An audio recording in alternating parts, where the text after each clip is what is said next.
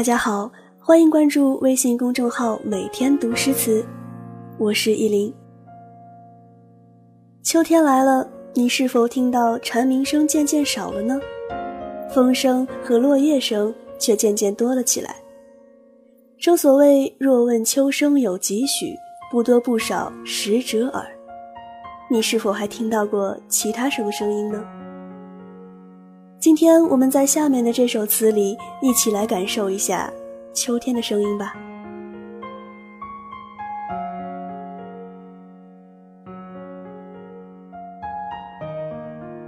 或许说起蒋捷这个词人，我们还是最熟悉他的“少年听雨歌楼上，红烛昏罗帐”和“红了樱桃，绿了芭蕉”。却不知他有一首《声声慢》，秋声，写得十分有趣。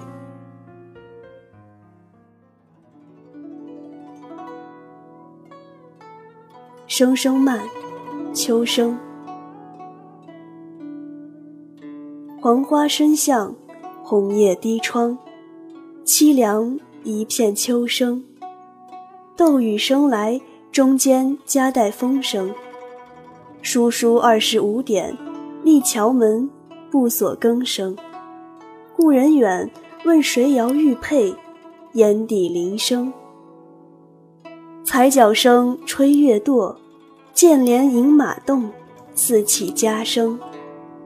闪烁灵灯，灯前尚有真声。知他宿愁道小，岁浓浓，多少穷生。宿未了。把一半分与雁声。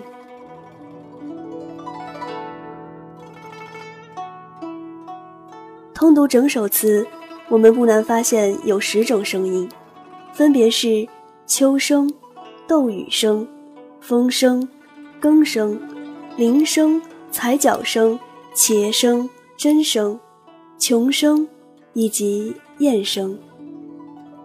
这么多声音。光两只耳朵是来不及听的，更何况它们跨越时间与空间，穿梭于过去与未来，却共同染着凄凉的色调。豆雨声和风声是写豆花的花瓣雨和风的声音，想必风也沾染了豆花的香气吧。雨打花落，总有一番如梨花带雨的凄婉的感觉。更声则从窗外的雨景转到室内的更漏滴水的情景，由外及里。但，谁又会听到深夜的更声呢？当然是失眠的人了。秋雨夜眠的情景，使人不由想起《红楼梦》里黛玉闷至秋窗风雨夕。细想之下，却有一番潦倒憔悴的滋味，可以细细品来。铃声是屋檐下的铃铛发出来的声音，又是由内及外，同时铃声是故人归来的信号。然而并无有人来访。风吹的铃铛直响，却招人勾起一番忆人的情思。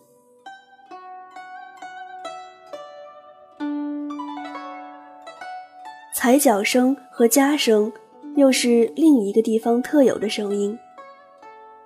那里是春风不度的玉门关，是春闺梦里人的白骨坟，是风沙走石的塞北，是冷月高悬的辽阳。寒风吹过寸草不生的大地，空荡荡的，毫无阻挡。远方的某个地方，传来连绵不绝的号角声，不知道那里一晚上会多添几场悲剧呢？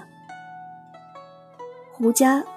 最合适的吟唱乐器，你苍凉的音色拨动了多少好男儿的心弦，使他们流下不合时宜的泪水。号角，胡笳，你们到底为谁而鸣？若是吹者无意，听者有心，那会激起多少数不尽的哀怨与愤恨呢？而他们的故乡的水边，却时不时地响起捣衣声。少妇、老母、心上人，都在望着那一边晃动的月亮的倒影。倒影，仿佛就如他们放不下的心，寄托着对远在天边的心尖上的人这种担忧与思念。昔日杨柳依依，我送你出征；如今雨雪霏霏，你是否安好？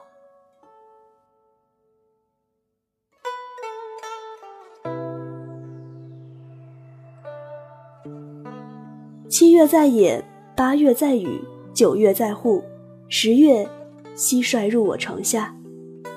蟋蟀的穷声响彻寒冷的房舍，愈发显得长夜漫漫，无奈消磨。季节更替，不觉天气要转凉，不知道你的棉衣是否耐寒呢？断断续续的蟋蟀声吵得人一宿无眠。要是他还没说完这秋天的哀愁。分一半给南飞的大雁就好了呀。最后分与雁声的想象，真是新颖非凡，将全词的哀愁拖到了顶峰，又戛然而止，真是妙啊！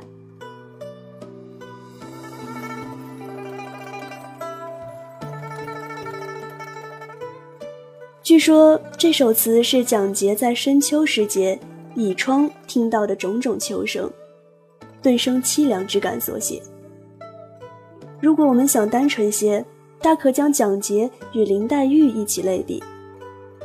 两人都是感慨秋天而有所感，不同的是，黛玉写的闺阁气比较重，而蒋捷写的有边塞式的韵味。但往稍微不简单的方向想，联系蒋捷先得志后不遇的人生经历，而可知。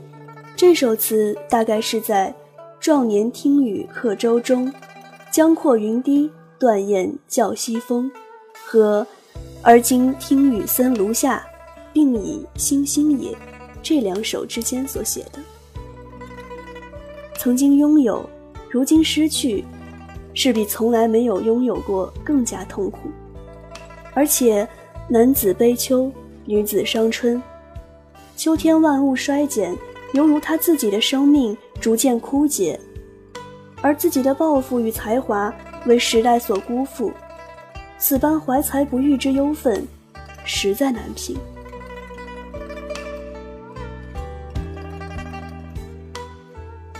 在这样的秋天里，在自己生命的秋天里，颓废的就很想就这样停留在这个季节，再也不想走出去，直到最后。这样的忧愤与哀愁也没有得到完全的发泄，只是妄想让那青云里高飞的鸿雁带走自己一半的忧愤与哀愁。然而，这个也做不到。这又何尝不是忧愤与哀愁到了极点呢？这不仅仅是个人的悲哀，也是时代的悲哀，更是悲哀的时代。若问秋声有几许，不多不少十折耳。然而，作者真的就只听到了十种声音吗？